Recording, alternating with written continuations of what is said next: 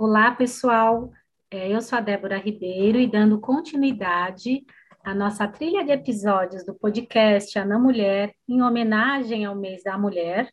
Hoje eu trago a vocês mais uma convidada para live especial.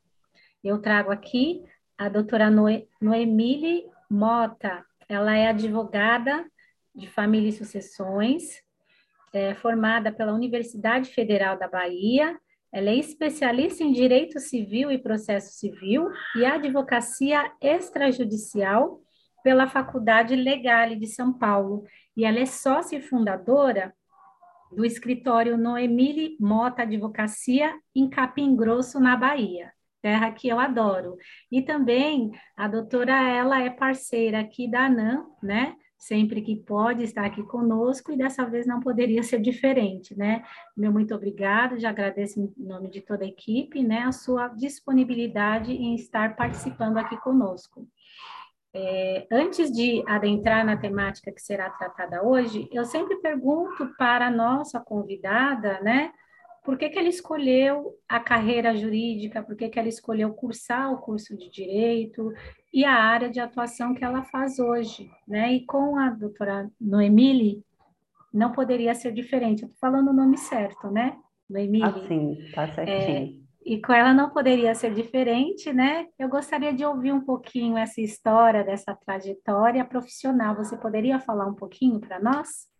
Com certeza. Primeiro eu quero agradecer ao convite né, da ANAM em seu nome. Eu fico muito feliz de poder participar. Toda vez que a ANAM me convida, é sempre uma dádiva. Assim, para mim, o último convite da ANAM, eu entrevistei ninguém menos do que a Eliane Dias, né? Então eu fico lisonjeadíssima. Sempre que vocês entrem em contato comigo, é uma surpresa muito boa. É, obrigada mesmo, de coração. Espero que a gente consiga contribuir bastante nesses próximos anos. É, eu sou advogada de famílias, né? E antes de ser advogada, quando eu escolhi o direito, eu queria ser magistrada. Porque quando eu era criança, eu sempre tive um, tive um senso de justiça muito grande. E eu vi aquelas injustiças sociais, que eu nasci e cresci numa periferia em Salvador, na Mata Escura, né, famosíssima, aí porque tem músicas cantadas por Margareth Menezes em que trazem lá a Mata Escura. Vocês devem já ter ouvido em alguns desses carnavais aí da vida. E na minha comunidade tinha muita injustiça, né? muita, muito, muita criminalidade, muitas pessoas que sofriam preconceito por serem da periferia, né? E eu via isso e me indignava muito. Eu lembro que quando era criança eu via reportagens, né? De mães que eram detidas por, por furtarem alimentos por seus filhos, para seus filhos, e aquilo me revoltava. Eu lembro que eu falava, mãe, quando eu crescer eu quero ser juíza, porque eu não vou deixar as pessoas fazerem isso com quem é pobre, com quem mora na favela. E eu imaginava que o, parâmetro da justiça máximo que eu poderia chegar seria a magistratura. Mas aí, quando eu entrei para a faculdade de Direito, é, eu comecei os estágios e eu fui estagiar na Polícia Rodoviária Federal, logo no meu primeiro estágio. E aí eu fui vendo como era a rotina no serviço público. Depois eu fui para a Defensoria Pública. Fui indo né, nos órgãos públicos e aí eu vi que eu não gostava dessa, desse, dessa realidade de serviço público e que, na verdade, o magistrado nem sempre é justo. E que talvez, sendo magistrado, também não fosse, porque a, a real verdade às vezes não chega nos processos. E aí eu comecei a me encantar pela defesa, pela defensoria, pelo jurídico, em prol das pessoas que precisam ser representadas. Foi onde eu me encantei pela advocacia. Eu falei, não, agora eu, eu não quero mais ser juíza. Primeiro, porque eu não sou compatível com o serviço público. Segundo, porque a magistratura não é sempre justa e o meu parâmetro de justiça era defender aquelas pessoas que eu acreditava que precisava de justiça, principalmente justiça social. E foi assim que eu escolhi o direito, né? Por, por ter essa necessidade de ver a sociedade transformada, eu pensar, eu sempre pensava e hoje ainda penso muito dessa maneira, que a advocacia tem uma função social muito grande, é que o direito tem uma função social muito grande e eu lembro dos primeiros semestres da faculdade de Direito, quando a gente estudava aquelas matérias propedêuticas, sociologia, antropologia, filosofia, e aquilo tudo me encantava, e tinha aquele brocado lá, tinha, né, ubi societar, ibi jus, e eu pensava, é realmente, se não tiver o direito na sociedade, as coisas não funcionam.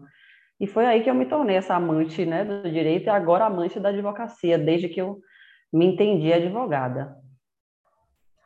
Maravilha, que história bonita. Eu acho que todo, todo advogado, toda pessoa que escolhe estudar direito e se formar e exercer a, a profissão, por mais é, obstáculos que ela enfrenta, é, é, um dom, né? Porque todo o profissional do direito é um humanista, ele vê as questões humanas, questões sociais, né? Muitas das convidadas que eu já conversei aqui também escolheram essa carreira por essa veia aí de, de, de ver as desigualdades, as, as minorias sendo é, maltratadas, a falta desse senso de justiça, e a gente pensa lá no fundo que, de uma certa forma, a gente contribui para ajudar essas pessoas, seja é, independentemente da área que é, o profissional escolha, né? Eu, particularmente aqui em São Paulo, trabalho na área criminal, né? Sempre atuei nessa área, fiz alguns estágios em outras áreas, mas eu não me identifiquei, achei muito problemático. E para algumas pessoas que acham direito penal uma coisa de, de outro mundo, para mim já é tranquilo, já estou acostumada naquela questão do dia a dia, algumas situações que a gente se depara, então acho que isso também é muito. E na sua área também tem a sua função social, que é da família e sucessões, as questões extrajudiciais.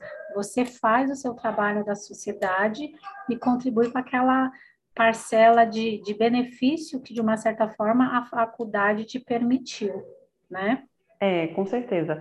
Eu, na verdade, vejo muita função social na área de famílias, foi por isso que eu escolhi famílias. Na verdade, o direito de famílias me escolheu, porque eu terminei a faculdade disposta a ser previdenciarista, porque eu tinha feito um estágio na Defensoria Pública da União, e lá a gente atuava majoritariamente com a previdência, né? E só que aí, quando eu fui para a prática na advocacia, é totalmente diferente do estágio de um órgão público. E aí a gente cai no mercado, o que não era nada disso que eu esperava. Igualmente a advocacia criminal, né? Eu lembro quando eu fiz um, o meu primeiro flagrante. É, e aí foi ali que eu desisti. Eu falei, Deus me livre de a pessoa ligar para o chefe da quadrilha do meu celular. Imagina. Porque, assim, por mais que a gente entenda as garantias penais e tal, mas para quem não tem realmente não entende a função social né, da, do direito nessa área, não entra na cabeça da pessoa que aquilo ali é necessário. E para mim era contra, é contra né, os meus princípios. Aí eu lembro que eu fui fazer um, uma demanda de guarda. É, foi uma das minhas primeiras demandas. E eu comecei a entender como que a família é importante para o desenvolvimento saudável do ser humano e para a gente ter uma sociedade melhor. Porque a primeira instituição social é a família, né? Então, se a gente não tem apoio dentro de casa, não tem um lar confortável, não tem é, as nossas necessidades afetivas básicas atendidas, não tem o um mínimo de estrutura para crescer com saúde emocional, física, e, enfim, etc., não tem como a gente dar para a sociedade, ou até, enfim, para o mercado de trabalho, é, um desempenho muito produtivo, enfim, porque a gente tem fragilidades. E aí eu comecei a comparar isso com a minha realidade. Meus pais separaram quando eu tinha 14 anos. E foi um momento muito trágico na minha família. Assim, minha mãe passou por violência doméstica durante 16 anos com meu pai. E aí foi por essa veia que eu comecei a entrar no direito de família. E eu comecei a ver essa realidade, né, o mal social que é a violência doméstica, como isso desestabiliza toda a sociedade, porque as mulheres são a base da pirâmide, né? Então, e são vítimas de um, de um malefício terrível por conta de uma estrutura machista, né, racista, patriarcal, e aí a gente começa a ficar presa nesse emaranhado de, de deficiências humanitárias, aí eu fico pensando, meu Deus, como é que eu posso contribuir para melhorar isso? Aí eu penso na família como essa possibilidade de contribuir para que a gente tenha uma sociedade melhor. Né? Vamos cuidar dos nossos aqui dentro de casa, vamos tentar não ter violência doméstica, nem violência intrafamiliar, vamos entender que o melhor interesse da criança deve ser preservado, que não existe ex-pai nem ex-mãe. Vamos tentar viver de uma forma saudável para que a gente tenha seres humanos mais né, saudáveis e melhores cidadãos, etc. Aí eu comecei a me encantar por isso absurdamente e casa muito com a área, né, que eu gosto muito, que é a psicologia. Eu gosto de estudar essas questões, né, psicológicas. Todo mundo fala isso, advogado de família é meu psicólogo. E não, e de, não deixa de ser, não, porque realmente as, as nossas clientes, né, eu atendo majoritariamente mulheres, nos chegam com, com a necessidade de desabafar. É como se realmente o, o direito de família fosse a última raça para elas. Não eu, não, eu já tentei de tudo para salvar esse casamento ou para exigir que esse pai fosse presente na vida do filho, e agora não tem outra alternativa senão a justiça. Então, é nessa função que a gente entra, né, enquanto advogado de família e sucessões. E também de pacificar os conflitos aí quando um familiar falece, que fica aquele luto todo e as pessoas não conseguem separar as emoções dos fatos. E aí, se não tiver um profissional que tenha uma habilidade de gerir a emoção para conduzir aquilo ali de uma forma que a família saia bem de toda aquela situação né, de luto, é complicado. Eu lembro que uma vez recebi uma família para fazer um inventário e três pessoas da família não se falavam. No final da, da, das negociações, já estava todo mundo se falando, todo mundo chorando, todo mundo pedindo perdão. Eu falei, oh, glória a Deus, consegui cumprir minha missão de fazer essa família ficar de boa aqui e resolver esse processo da melhor maneira para todo mundo. Mas, assim, é uma tarefa árdua, principalmente dentro do nosso judiciário aqui na Bahia, porque não tem muita especialidade, né? O direito de família ainda é tratado como uma coisa muito pejorativa, ah, qualquer um faz, ah, de qualquer jeito, ah, isso é só uma briguinha de casal, é só... E não é, não é dessa forma que eu vejo que deve ser conduzida, né? A gente está falando de seres humanos, e eu acho que a área da emoção é a área que acaba desequilibrando muito é, a nossa sociedade. A gente, hoje em dia, tem um pensamento, né, de cuidar mais dessa, dessa seara, principalmente depois da pandemia, que a gente começou a falar muito de saúde mental. Sim, que maravilha a sua história aí, sua percepção sobre o direito, né? Eu conversei até com a sua colega lá, a doutora Eliane, e ela, ela também, ela passou, essa, é, a temática dela foi sobre inventário, né? Desmistificando o inventário, e ela disse muito sobre esse trabalho que também ela faz, assim como você também falou, que é, a advocacia a gente tem que ter aquela acolhida para o cliente, porque principalmente nesse seu perfil de cliente, o cliente vem com a estrutura emocional totalmente abalada. O advogado tem que ter um trato, tem que ter a sensibilidade para poder é, é, extrair dele as melhores ferramentas para que a gente consiga é, trabalhar né? E na questão das sucessões também é muito bem isso, né? Junto àquela questão da mágoa, aqueles ressentimentos antigos. Então, o papel do advogado também, de uma certa forma, é fazer uma mediação, para porque assim, se, se não tem, se tem aquele embate, é muito mais difícil a gente trabalhar com esse tipo de, de, de processo, né? Que envolve patrimônio, sucessão, enfim, porque um não vai querer ceder, então é muito importante o papel do advogado. Parabéns aí pela sua atuação aí na, na sua cidade, tá? Muito obrigada. E indo para a nossa temática, que é a mulher negra nos espaços de poder, né? Eu penso que nós, né, nós advogadas negras, né, fazemos parte de uma associação com alcance nacional, é, nós inspiramos outras mulheres eu aqui na capital, você aí na sua cidade, né? Embora seja uma advogada jovem, né? É, já tem um pouquinho mais de idade, né?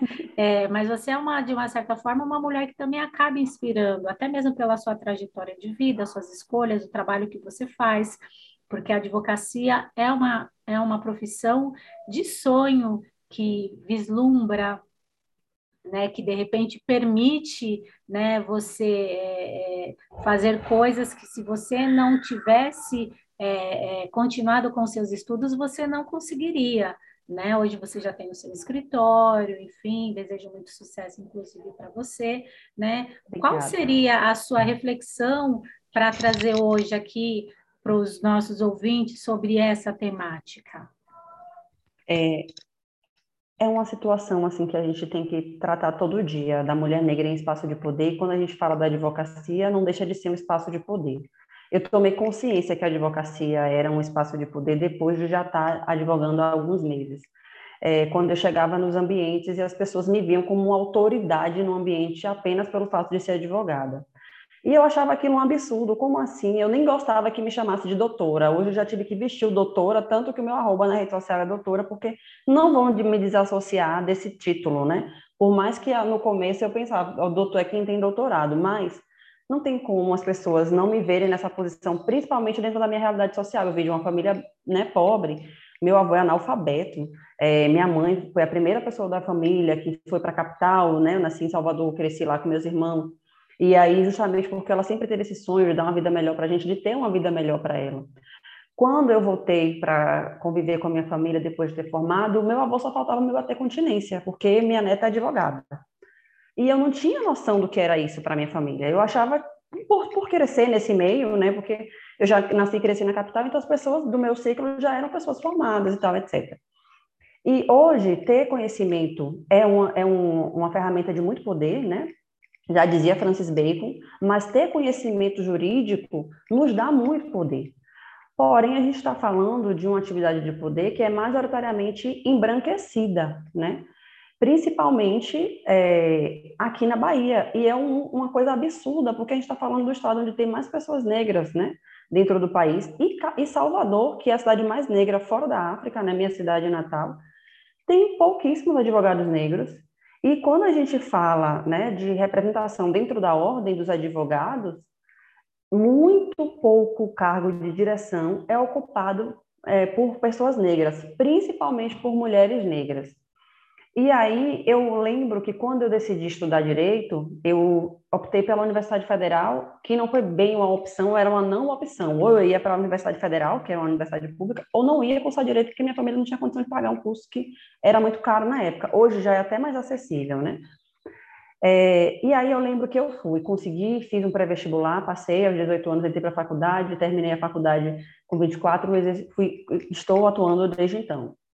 Hoje tenho 27, esse ano faço 28. Só que aí eu lembro que, na época da faculdade, alguns dos meus amigos que estudavam comigo, que queriam estudar direito, desistiam antes mesmo de tentar fazer o vestibular. Porque, ai, isso não é para mim, não tem gente como eu lá, não tem gente da mata escura na faculdade de Direito da UFBA. E eu achava, não, gente, eu não tinha muita consciência, né, dessa desigualdade social. Acho que eu vivi no mundo de Nárnia um pouquinho de tempo, porque minha mãe protegia muito a gente. Quando eu entrei para a UFBA, que eu vi que quem estudava na Universidade Federal era a elite baiana, que a gente pensa o quê? Eu pensava, ah, na universidade pública vai ter gente como eu, que estudou na escola pública, né? Não, eram os melhores alunos das melhores escolas de Salvador. E aí era todo mundo branco. Na minha turma, só eu que era da escola estadual, era todo mundo de escola particular e uma menina da escola militar. Aí ah, tinha a galera do Instituto Federal, que também já é uma, um outro padrão de aluno de escola pública, né? Eu era a única da escola estadual regular. E aí eu lembro que uma vez a professora de teoria da Constituição perguntou: quem aqui não mora na orla? Gente, só eu levantei a mão na sala. E, tipo, morar na orla em Salvador é morar nos bairros nobres, né? Aí eu olhei assim, meu Deus, só eu que não moro nos bairros nobres. E aí a ficha foi caindo da necessidade de a gente ter os nossos dentro dos espaços que a gente precisa estar, porque, inclusive, as ações afirmativas não vêm para a gente porque não tem, a gente não está lá. E eu lembro que só tinha uma professora negra, que foi a professora de Direito Agrário. Foi a única professora. E tinha um professor, só que não foi meu professor, porque ele era do curso diurno e eu era do noturno. É, e foi um caos a faculdade toda. Eu queria largar a faculdade até metade do curso, porque eu não me sentia acolhida naquele ambiente. Era um ambiente de expulsão, assim, que a gente não se via lá, que os professores eram extremamente hostis e agressivos e estimulavam competição entre os alunos, enfim ambiente acadêmico. Aí depois que eu comecei a advogar, que eu fui para a ordem, eu comecei a ver que na ordem é da mesma forma, na política é da mesma forma. E aí eu comecei a, a me despertar para isso, né? Meu Deus, é por isso que a gente não vê transformação na nossa sociedade. Aí eu lembro que logo no meu primeiro ano da advocacia autônoma, eu vi uma reportagem de um site que se chama Vice, acho que é Vice Brasil, um negócio desses, falando sobre o cenário dentro do, do, do judiciário que cerca de 15% apenas dos servidores são negros é, e menos de 1% dos escritórios do país são compostos por pessoas negras. E neste mesmo ano, a Comissão de Promoção e Igualdade Racial aqui da Bahia, que eu faço parte, estava movendo uma ação com o Ministério Público do Trabalho para incluir advogados negros dentro dos escritórios, porque a galera simplesmente não era contratada. E aí, quando se tratava de mulher negra, era muito pior, né? Eu lembro que quando eu comecei a fazer é, entrevista de estágio, muitas vezes eu tive, meu currículo era bom, eu tinha experiência, estudava na universidade boa e as pessoas geralmente exigiam isso, ter uma, uma boa formação. Mas sempre chegava na parte da entrevista eu ouvia, ah, você não tem um perfil do escritório. E eu nunca entendia o que era o perfil do escritório, né? E aí eu via minhas, minhas amiguinhas brancas, né, que, que talvez nem tinham a mesma habilidade que eu, mas no primeiro semestre a galera da branquitude toda já estava estagiando. Eu só consegui meu primeiro estágio no quarto semestre, isso porque eu fiz um, um procedimento seletivo que avaliava apenas minha habilidade técnica, que foi a prova da Polícia Rodoviária. aí eu comecei a, a me questionar sobre esses pontos, né? Meu Deus, o que cenário que a gente está vivenciando dentro da nossa sociedade? E a gente está falando do, do século XXI, né? É, e, e, as coisas parecem que estão mudando há muito, muitos passos muito lentos, muito lentos mesmo. E eu comecei a ficar muito indignada com isso. E aí eu comecei a falar sobre isso, inclusive, nas minhas redes sociais, e começou uma massa de mulheres se identificando, falando sobre essa questão de que realmente passavam por isso, amigas que desistiam da advocacia porque não estavam conseguindo empregos, não tinham estrutura para empreender, né? E eu comecei a advogar por conta própria justamente por isso. Eu falei, eu também não quero passar por esse cenário de rejeição, eu já passei por isso durante os estágios. Então, agora que eu tenho né, uma habilidade é, para exercer minha atividade sozinha, eu vou sozinha. Mas foi muito difícil estar sendo, né? Eu ainda estou no terceiro ano de advocacia, mas no começo foi muito pior. Porque eu não tinha o menor, a menor noção de empreendedorismo jurídico. A faculdade não prepara a gente para isso. E hoje eu vejo que empreendedorismo para a mulher negra é uma necessidade, porque senão a gente não consegue exercer a nossa vida profissional. E aí, recentemente eu até conheci uma colega que largou a advocacia depois de muito tentar mudar de, de cargo dentro do escritório que ela estava atuando. E ela formou na Universidade Federal de Alagoas, já tinha seis anos de trajetória, né, num escritório grande e tal, super competente, não passava para nenhum cargo superior que ela estava, e ela já estava desgastada, porque chega um momento que realmente você não tem para onde crescer mais dentro daquela profissão, daquela, daquele cargo, né? ela simplesmente saiu fora e resolveu agora ser arquiteta de softwares. E aí eu vejo meu irmão o tempo todo falando isso comigo. Às vezes ele fica querendo me incentivar a largar a advocacia porque eles ficam preocupados com o cenário que eu vou enfrentar. Isso porque até hoje, mesmo tendo uma certa estabilidade que eu consegui desenvolver com muito estudo e muita, né, muita é, insistência e persistência, dentro do, dos processos ainda sofro dentro do fórum, dentro das audiências, Inclusive, com a galera da advocacia local, que aqui no interior é muito mais asseverada essa questão do racismo e do machismo, infelizmente, eles me tratam com uma diferença absurda, como se eu nem fosse colega de profissão, a ponto de um colega da localidade vir ao meu escritório me ameaçar dentro da minha sala, por ter discordado do meu posicionamento dentro de um processo. E aí eu comecei a entender, gente, a gente precisa estar aqui nesses espaços, até para que outros depois de nós venham, senão a gente não consegue ascender. É muito difícil lidar com esse cenário. A gente tem que ter muita resiliência e se aquilombar, né? E eu, isso que eu vejo na ANAM, no Dororidade Jurídica, que é um coletivo de mulheres negras que eu faço parte, e na Comissão de Promoção da Igualdade Racial. A gente tem que se juntar com os nossos para poder se fortalecer, trocar experiências, né? debater essas pautas, estratégias de posicionamento, porque tem dias que, infelizmente, dá vontade de se encolher num cantinho e dizer, olha, não vou, é, é a profissão que eu amo, é o que eu escolhi para minha vida, mas está difícil seguir dentro desse cenário. E muitas não iniciam, porque já sabem o que vão enfrentar, porque passaram a vida passando por essas circunstâncias. E não vai ser diferente na advocacia. Então, a gente tem que debater estes pontos, qual a importância da gente ter as nossas lá, né? De pensar em políticas públicas de inclusão. Por que, que hoje é importante a gente pensar no papel da ANAM, né? Por que, que é tão necessário a gente ter a Associação Nacional da Advocacia Negra? Será que é porque a gente está querendo né, segregação? Às vezes as pessoas falam isso, ah, mas vocês terem uma associação só para negros não é separatismo? Não, a gente precisa ter, estar juntos fortalecendo os nossos, porque senão a gente não segue Justamente, a Ana nasceu justamente por conta disso, né? Você falou claramente aí, muito, né? É, foi categórico em falar algumas observações, mas isso não é só localmente, por, por óbvio, por ser uma cidade pequena, a visibilidade, as consequências são muito maiores do que numa capital, uma cidade muito maior, né? Mas essa questão mesmo da, do, da, desse é, desconforto que os outros profissionais nos veem, isso acontece em todo lugar, porque se, porque se não existisse, não existiria a ANAM, porque a, nação, a nasceu justamente por conta desse desconforto. No fórum, né? Eu já sofri isso no fórum, fazer uma audiência, juizar, ah, você é parte, você senta ali.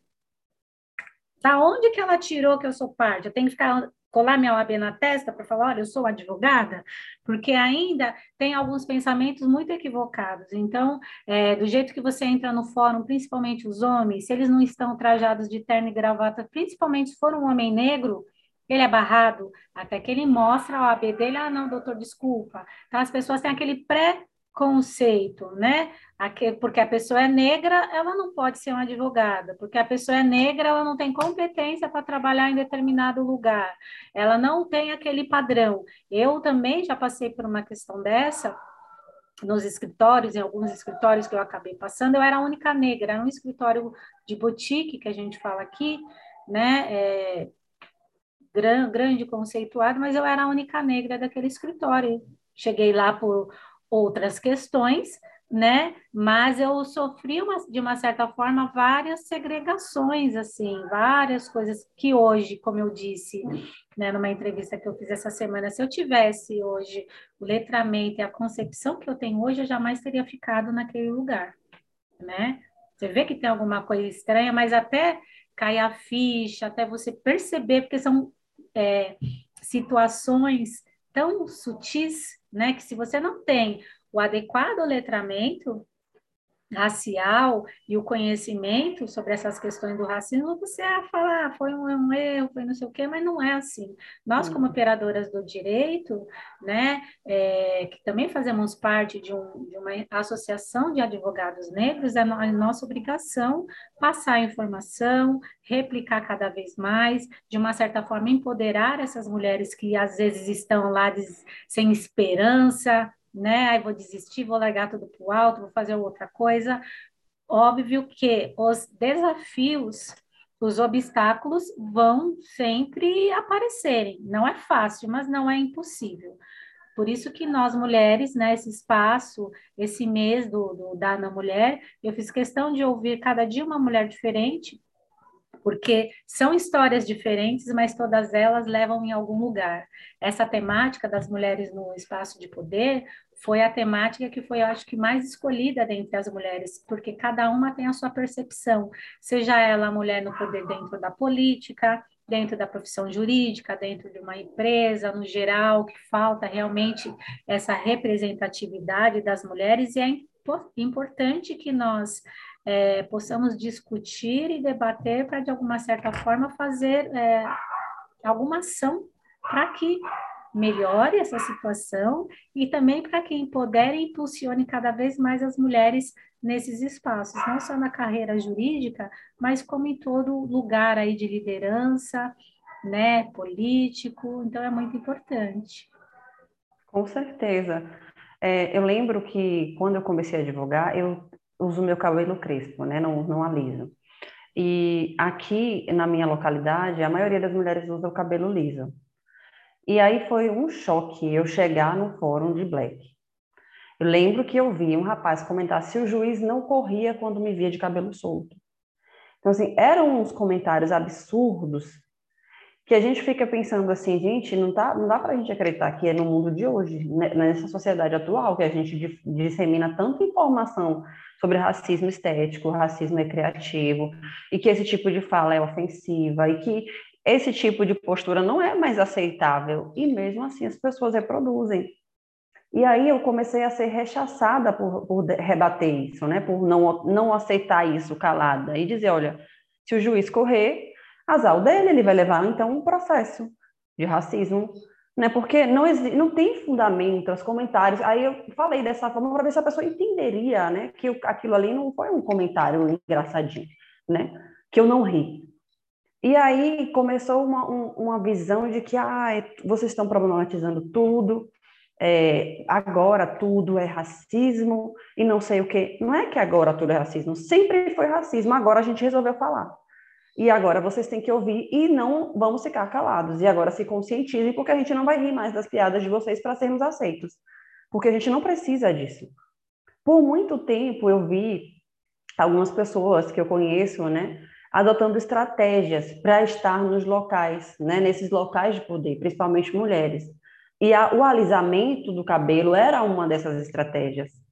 Porque não seguir o padrão da branquitude não é confortável né? A gente vai ser rechaçada, a gente vai ser recriminada, vai ser alvo de piada racista. E se a gente não tiver com autoestima ok, não, não consegue passar por aquilo de uma forma ilesa, né? E muito porque a gente vem de uma sociedade que o padrão estético da negritude é totalmente associado a coisas ruins, né? Como a doutora bem trouxe, ah, uma pessoa negra nunca pode estar numa profissão de destaque. Quando eu pesquiso pessoas negras, não, eu, eu lembro que eu não, pesquisei, não, eu pesquisei mulheres advogadas uma vez num aplicativo que eu uso para pegar inspirações de roupas e tal. Eu até postei isso no meu Instagram no dia que eu fiz a pesquisa. Gente, só aparecia mulher branca de terno. Se você pesquisar no Google mulher bonita, só, só aparece mulher branca de olho azul. Aí você vai caindo a ficha do que, de por que, que a estética negra está sempre né, sendo rechaçada. Inclusive porque os mecanismos que a gente usa hoje na era da tecnologia da informação continuam reproduzindo esses padrões. E a gente não se dá o trabalho, às vezes, de, de criticar isso e de passar isso para os nossos, né? E quando eu falo dos nossos, falo do, da, da, educação mais básica, porque hoje a gente tem que se preocupar com a, com a sociedade do futuro, né? Eu falo direto isso com minha mãe, eu não quero ter filhos, porque é difícil educar uma criança nesse mundo de hoje, porque você, eu tenho um irmão de 8 anos e uma sobrinha de 10. Eu faço toda uma reconstrução com eles acerca do que é, é correto o que é incorreto com relação a essas práticas, e dentro da escola é totalmente diferente. Um dia meu irmão chegou em casa perguntando por que, que eu não alisava o cabelo. E ele nunca falou isso, ele sempre achou meu cabelo lindo. E aí depois eu descobri que foi porque as pessoas estavam me vendo no Instagram e falando do meu cabelo, e ele ficou triste com aquilo. Então, assim, é difícil você ter que passar isso, né, para os seus, para os nossos, mas é necessário, porque senão a gente não vai transformar essa sociedade. E a gente, enquanto é, juri, juristas, estamos num espaço que a gente pode aproveitar para desenvolver isso, né? Porém, é ainda muito, muito deficitário, porque dentro da própria instituição que a gente está, a gente encontra entraves. E é onde a gente precisa é, pensar nessas estratégias para se infiltrar nos sistemas. Porque se a gente não estiver lá, ninguém, eles não vão pensar na gente. Eles não vão pensar na gente. Então, hoje eu já vejo vários coletivos, como, por exemplo, o Abaiomi Juristas Negras, que são mulheres que se preocupam com formar servidoras, né, para ingressarem nos sistemas judiciais, mulheres negras, porque os, as nossas precisam estar lá, senão ninguém vai pensar na gente. Mas é muito difícil gerir a emoção dentro dessa realidade, porque nós somos humanas, né? É, por mais competência e habilidade que a gente tenha com as questões técnicas, às vezes o emocional pesa muito, porque é difícil você entender que você está sendo passada para trás ou que você não está crescendo da maneira como você deveria, por conta desse sistema que é estruturalmente racista. Então, quando a gente está nessa posição, né, de entender a, função jurídica como um ambiente de poder, né, a advocacia e o judiciário de uma forma geral, a gente precisa falar disso mas nem todo mundo, nem todas têm, é, não vou dizer habilidade, mas assim, não tem estrutura emocional para isso. Então, eu já vi muitas colegas que, que se eximem desse papel. E eu já critiquei, mas hoje eu entendo. A militância, ela é nociva, muito nociva. Então, o papel da mulher negra no espaço de poder, muitas vezes é algo representativo. E muitas vezes as pessoas esperam de nós que a gente se manifeste dessa maneira, mas nem todas nós estaremos preparadas para isso e a gente tem que se acolher e se compreender, porque a gente já passa por uma luta individual muito grande, muito triste. Hoje mesmo eu tive uma discussão com uma das minhas aqui no, na, na CEPI e eu fiquei muito chateada, né? que eu passei por um, um, um, episódio de racismo mais uma vez aqui na localidade. Eu sou da seccional, né, da Bahia, e só que onde eu tô é da subseção Jacobina, que é outra cidade.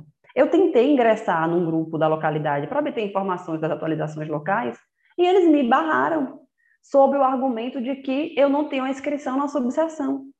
E aí, toda vez que eu tento ingressar em alguma iniciativa da subseção, eles usam o mesmo argumento. Aí eu fui procurar, né, no estatuto da OAB, no regimento interno, nas decisões do TED, no código de ética, se realmente eu não estar inscrita na subseção, me impediria de atuar dentro dessas é, microsistemas, né? E não tem nada disso no nosso regimento. Inclusive, eu acabei de ser nomeada para a Comissão da Mulher Advogada no Rio de Janeiro. Eu fiquei, gente, claramente eles estão tentando me calar, porque eles sabem que eu vou para lá militar, com certeza. Que eu não vou ficar lá calada, vendo eles não tocarem em nenhum momento em pautas antirracistas, e eles não me querem nesses espaços, estão tentando me barrar de qualquer forma.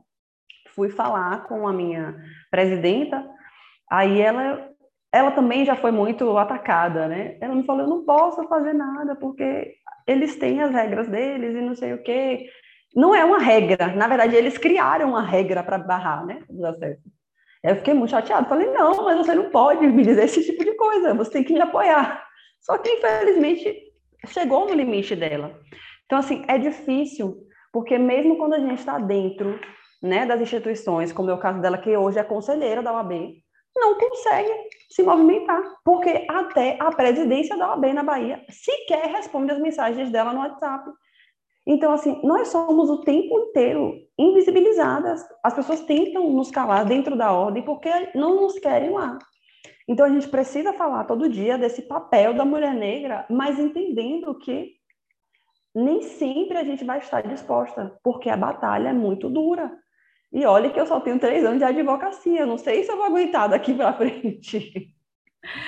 Nossa, que relato, assim, é bem chocante isso. É, depois nós temos alguns representantes aí em Salvador. Eu acho que na capital, eu não sei qual que é a abrangência, se consegue algum contato, a gente coloca vocês entre, é, em contato para ver se de repente eles podem te ajudar, te indicar alguma coisa nesse sentido, né? Porque é bem chocante isso mesmo, né? E eu compactuo com você em tudo que você falou, né? Esse é um dos papéis da ANAN, a gente está fazendo uma triagem aí de todas as subseções da OAB no Brasil. Eu, inclusive, hoje até fiz uma reunião com o doutor Marcelo, com o doutor Estevam, eu fiquei incumbida aqui em São Paulo, só em São Paulo são 254 ou 257 subseções, né? Eu não sei quem está incumbido para fazer esse trabalho aí na região da Bahia. Vou me informar até mesmo para saber, porque o nosso papel é ver os locais que tem comissão de igualdade racial, quem são os presidentes, quem é negro, quem não é. É um outro recorte, eu acho que num outro assunto a gente conversa disso melhor, até mesmo de uma forma para poder também te ajudar e te acolher quando determinadas é, situações acontecerem, como essa que você falou. Mas, é, voltando ao nosso tema aqui da mulher, é, é muito complicado mesmo para ser mulher no país, a gente está lutando pela igualdade de gênero e principalmente ser uma mulher negra, né? Porque o poder, de uma certa forma, incomoda, eles não estão acostumados a nos virem em determinados postos, né? Então isso incomoda, porque você foge daquele padrão certinho, cabelo liso, nude. E o que, que é beleza? O que, que é padrão? Né? A beleza foi algo que foi imposto, né? E hoje em dia, por mais que seja tímido, as mulheres com as redes sociais, você acaba tendo, de uma certa forma, um empoderamento, se aceitando melhor, né? Vendo que a sua beleza ela é única, né? Seja cabelo liso, seja em cabelo enrolado, não é só porque você é negra que você também só tem que usar o seu cabelo, né, é, encaracolado. Se você um dia você quiser alisar, quiser pintar de loiro, fazer o que você quiser, o cabelo é seu, você faz do jeito. Não é essa a, a nossa nossa nossa ideia assim. A mulher ela faz o que ela quiser do cabelo dela, mas o cabelo a partir do momento que a mulher negra usa o cabelo de forma natural, é uma forma de empoderamento, de aceitação com ela mesma. Coisa que há muito tempo nós é, estivemos atrás de uma de um padrão que foi imposto pela sociedade. Só que, pelo menos, assim, aqui em São Paulo, pelo menos a gente tem um grande movimento que muitas pessoas acabaram se aceitando. Eu mesmo usava cabelo liso, sim, chapinha, formol, né? Depois que eu tive a minha filha, minha filha tem um cabelo lindo, maravilhoso. E uma vez ela me falou um negócio que aquilo realmente me, me tocou. Eu falei, não, que exemplo que eu estou dando para ela? Porque ela queria também fazer chapinha no cabelo dela, com cinco anos. Eu falei, não, filha, seu cabelo é lindo. Ela falou, não, mãe, mas você alisa o seu cabelo. Aí aquilo me tocou profundamente e realmente falei, gente, o que que eu, como que eu vou querer é, impor uma coisa para ela se eu mesma estou alisando meu cabelo, né? Aí, a partir desse momento, então, eu deixei meu cabelo natural, né? Só quando um dia eu tô afim, uso trança, uso meus turbantes, né? Coisa que eu também não tinha essa liberdade no outro escritório que eu trabalhava, porque eu não me sentia acolhida e não me sentia confortável de usar, né, é, esses adereços no cabelo por conta do local que eu também trabalhava. Mas é, a mulher negra, ela precisa sim é, se aceitar em primeiro lugar, de uma certa forma, eu sei que é difícil quando a gente sofre essas situações, né? A gente fica fragilizado, principalmente o emocional, né? É, mas é importante que nós é, ocupemos esses espaços, sim. É por isso que estamos conversando aqui hoje, né? Fazemos, estamos montando de uma certa forma uma articulação, né? Aqui da ANAM, no grupo da ANAM Mulher, né? Para tentar, vamos fazer uma discussão eu acho que mensalmente sobre as pautas que também foram tratadas aqui nesses episódios de podcast, para a gente tentar achar uma solução, uma rede de acolhimento e encontrar alguma forma de uma se ajudar, porque isso é muito importante. A mulher ela é muito sozinha, né, outras demandas que nós temos, a mulher ela acaba sendo muito sozinha, ela resolve tanta coisa, ela ajuda tanta coisa, mas principalmente a mulher negra, ela fica de uma certa forma sozinha, principalmente na questão profissional. E até mesmo para você também não ficar é, se sentindo sozinha aí sendo uma advogada contra todos aí na sua cidade, né? Esse é o nosso objetivo. Com certeza. É, foi isso que eu estava falando hoje com essa minha, minha, minha afeta, né? minha afetiva, minha presidenta, da, que, que, na verdade não é mais a presidenta, né? Mudou, mudaram a gestão para as eleições agora. Mas assim, é, foi isso que eu falei com ela, olha, eu estou me sentindo muito sozinha. Muito sozinha, porque aqui eu sou de Salvador, eles já, já me veem mal por não ser da localidade. Depois, eu sou a única advogada preta autodeclarada da comarca eles já acham isso uma afronta demais. Então, assim, não tem comissão de promoção da igualdade racial na subseção. E a gente estava tentando criar uma comissão, porque aqui tem muita gente negra na localidade e tem muito racismo na localidade, trabalho escravo. Volta e meia tem uma operação da DPU aqui pegando, né, essas, essas, esses pessoais que trabalham em fazendas, porque aqui é área de zona rural, a maior parte, né? Então tem muita coisa ainda do Brasil colônia nessa localidade. E aí eu tem, chega um momento que a gente se sente assim mesmo, sozinha.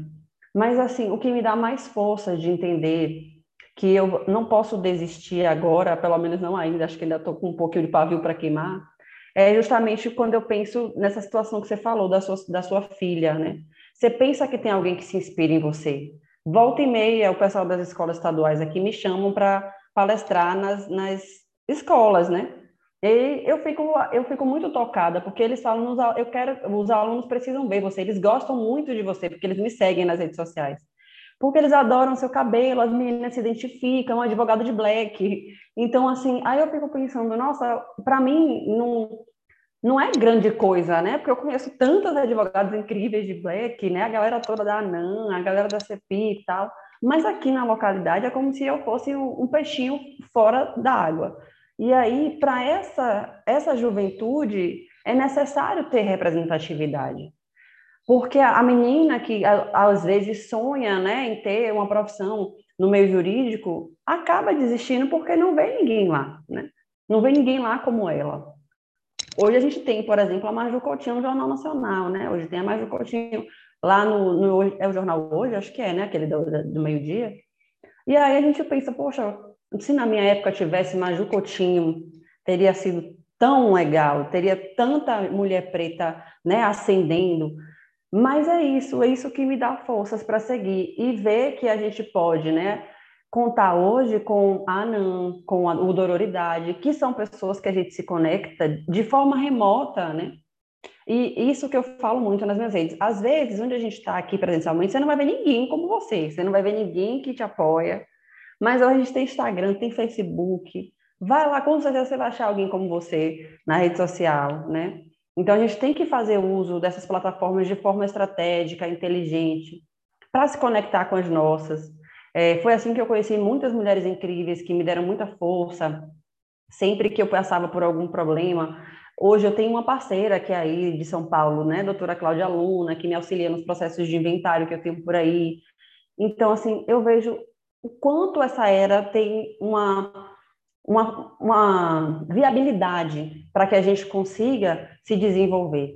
Claro que a gente também precisa ter um fortalecimento interno, né? E não é fácil, mas é possível. E hoje a gente tem mais possibilidades, né? A gente tem mais formas de estar é, saudáveis, porque há pouco tempo atrás, talvez isso aqui não seria possível, esse momento, né? Esse podcast, encontrar a doutora, né? O Estevão. E às vezes eu me pergunto como é que a gente se conhece assim, de repente alguém posta uma coisa, viu um perfil, ai, gostei dessa pessoa, vou lá seguir.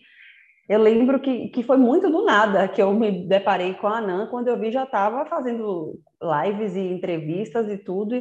E eu, hoje que o menino me mandou uma mensagem, esqueci o nome dele agora, cadê você que você não se associou ainda? Eu falei, então, rapaz, eu agora vou me associar, porque não vai ter jeito, a Anan já está tão presente na minha vida que eu não tenho nem para onde correr mais, eu tenho que ser associada da Anan agora. Até para ter mais essa sensação de pertencimento, e acho que andar com os nossos faz com que a gente não tenha tanta solidão, né? Porque, como a doutora falou, tem vezes que é pesado, a gente olha para todos os lados e vê, não tem ninguém por mim. Né? Sou eu, eu mesmo, e a divindade que eu acredito, né? Para quem acredita em Deus é Deus, e os orixás para quem acredita nos orixás e outros mais. Sim, é, é verdade. Hoje, é, à tarde, eu entrevistei no podcast também um dos grandes nomes aqui jurídicos aqui de São Paulo, a doutora Eunice Prudente. Ah, okay. Ela é secretária municipal da Justiça e ela é uma professora na USP, Universidade de São Paulo, foi a primeira professora negra lá.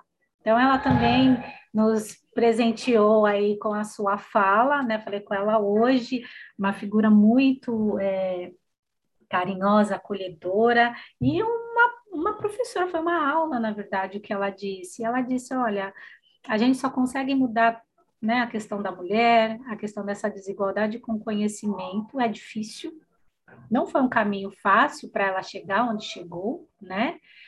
E mas persistência e conhecimento, né? Isso são as duas coisas para o caminho do sucesso. Isso eu penso que você tem, como você mesmo disse, você é de uma cidade pequena, os mais jovens se inspiram em você, nunca se esqueça disso. Né? A gente acaba tendo uma carga de responsabilidade muito grande. Eu tive isso na minha família, porque é, eu fui a primeira advogada. Minha mãe, né, como você me falou, que é do interior da Bahia, minha mãe é analfabeta. Né? Minha mãe não tem, não sabe ler, não sabe escrever. E quando eu cheguei lá em Itiruçu, na cidade, eu também era uma celebridade. Nossa, meu avô, que agora ele já não está aqui entre nós, ele me tratava como se eu fosse, sei lá, uma coisa de outro mundo, né? E eu cheguei lá, sou super simples, nossa, como você é simples. Eu falei, gente, mas você é minha família, né? Então, as pessoas te veem com outros olhos, nossa, é a autoridade, a doutora, né? Então, a gente passa né, essa, essa percepção para as pessoas, né? E agora, na minha família, já, já estamos nas gerações das pessoas que estão fazendo faculdade, já tenho primos que estão fazendo direito, psicologia, então, mas eu fui a percussora aí desse caminho que ninguém tinha nenhuma formação. Então, isso é muito importante para aqueles, né? É, já tivemos mulheres que abriram um caminho aí para nós, né? Você continua consolidando esse caminho com certeza a sua experiência também vai servir de inspiração para aquelas que estão vindo atrás de você, para tentarem melhorar, né? E não sofrerem o seu trabalho é fazer com que elas não sofram, de repente, tamanha desigualdade, tamanha discriminação que você vem sofrendo, embora a gente está na luta árdua, diária, de brigar todos os dias por essas questões e por o nosso espaço de poder, né? Esse é, eu penso, que é o nosso trabalho, né? E o caminho, a luta aí continua, não é fácil para quem já chegou lá, né? Como eu disse, falei hoje com a doutora Eunice, ela falou, não é fácil uhum. permanecer aqui, porque a cobrança é 30 vezes mais. Uma mulher, uma mulher negra, né? Você está ali no, no lugar onde praticamente você tem a caneta na mão, né? Dando aula para essa turma jovem aí, e ela também acaba replicando, né? A questão e a conscientização sobre essa questão da diversidade aí com os alunos, né, numa instituição que antigamente era só a elite branca que, que estudava lá, e agora com a questão das cotas, isso acaba mu mudando um pouco a realidade dentro das universidades. Não sei se você chegou a pegar isso, Logo né? no comecinho. Mas agora, agora mudou um pouco hum. o público dentro das universidades, né? E essa questão de segregação existe, sim, até que em São Paulo hoje existe, que ainda eles acabam por dificultar os estudantes, determinando de, só certas universidades, né? E hoje, com a questão das cotas, algumas pessoas que são negras acabam também entrando nesses escritórios, porque são naquelas universidades, mas na minha época não existia isso mesmo. Né? Então, acho que é um caminho, é uma revolução silenciosa, tímida ainda, e também o papel da mulher aí é esse, é se informar, se educar, conhecer melhor os seus direitos e também pegar na mão da próxima né? Eu pego na sua mão, você pega na mão da próxima e assim vai, para a gente tentar se fortalecer aí cada vez mais na, e ocupar os nossos espaços aí nesses ambientes de poder. Né? Com certeza, né? Uma sobe e puxa a outra, né? Tem esse ditado aí. Não dá para a gente subir e ficar lá sozinha. A Eunice é maravilhosa. Eu, logo no meu primeiro ano da, da CEPI, me deram a incumbência de escrever um artigo sobre a trajetória de Eunice Prudente. Que mulher! Tá lá no site da UAB Bahia para mim foi uma honra encontrá-la assim nesses estudos, porque eu ouvia falar de Eunice Prudente, mas quando eu fui ver a trajetória dela, é um exemplo, né? E hoje é, é como ela bem falou, chegar lá é difícil, mas permanecer é muito difícil também. E a gente tem que é, se preservar, né? E cuidar das nossas e continuar seguindo, porque a gente quer essa sociedade transformada, né? E não vai ser da noite para o dia. Eu lembro de ouvir Elza Soares, né? Deus a tenha. É, e eu lembrar e ficar pensando assim, meu Deus, na época que Elza Soares militava lá, mocinha, já ainda tinha isso. Até hoje a gente vive as mesmas questões e eu ficava pensando, a gente não saiu do lugar, mas estamos saindo. Sim, estamos saindo, né? Senão não estaríamos aqui hoje. Há pouco tempo atrás a gente não tinha muita voz, né? Não hoje, tinha muita liberdade. Hoje nós já temos é, em, as que fizeram por nós e as que continuam fazendo, né? É, doutora Noemile, eu agradeço, assim, muito a nossa conversa, a sua disponibilidade em estar aqui trocando essas ideias, essas experiências, que para mim é sempre gratificante? Eu sempre acabo é, aprendendo um pouco mais, conhecendo um pouco mais as convidadas, as mulheres que fazem parte da ANAN, e com você não foi muito diferente, né? Eu me sinto muito honrada em você fazer parte desse episódio, e eu agradeço em nome da ANAN, né, a, a sua disponibilidade e essa troca de experiências aqui conosco. Meu muito obrigada, viu? Eu que agradeço, quero mandar um abraço para todo mundo da ANAN, né, na sua pessoa, sinta-se abraçada, um cheiro para todo mundo que vai ouvir o podcast também, e dizer que eu fico à disposição nas minhas redes sociais, arroba doutora.noemilimota, para a gente trocar ideia, a gente confabular, a gente trocar vivências, que eu gosto muito de papear. Acho que o bom baiano gosta de bater papo. Muito obrigada. Sim, claro. E eu peço para você ouvinte que ouviu até agora o nosso bate-papo, que curta, comente, compartilhe com um amigo, com familiares, com colegas de profissão, enfim, com todos os seus conhecidos e principalmente com as mulheres, né? Porque esse é um podcast voltado especialmente para elas, que trata uma temática muito, mas muito importante e de conscientização para todas as mulheres, seja, seja ela branca, seja ela negra, seja ela indígena, né? Seja ela LGBTQIA, enfim, é para todos, todas e todes. E amanhã eu trago mais uma convidada muito especial também, que vai trazer uma temática tão importante como a que foi tratada aqui hoje. E eu peço que vocês, além de seguir a doutora Noemile, com dois L's, né? Isso. É, sigam a Ana nas redes sociais e amanhã teremos um outro episódio. Até amanhã. Tchau, tchau.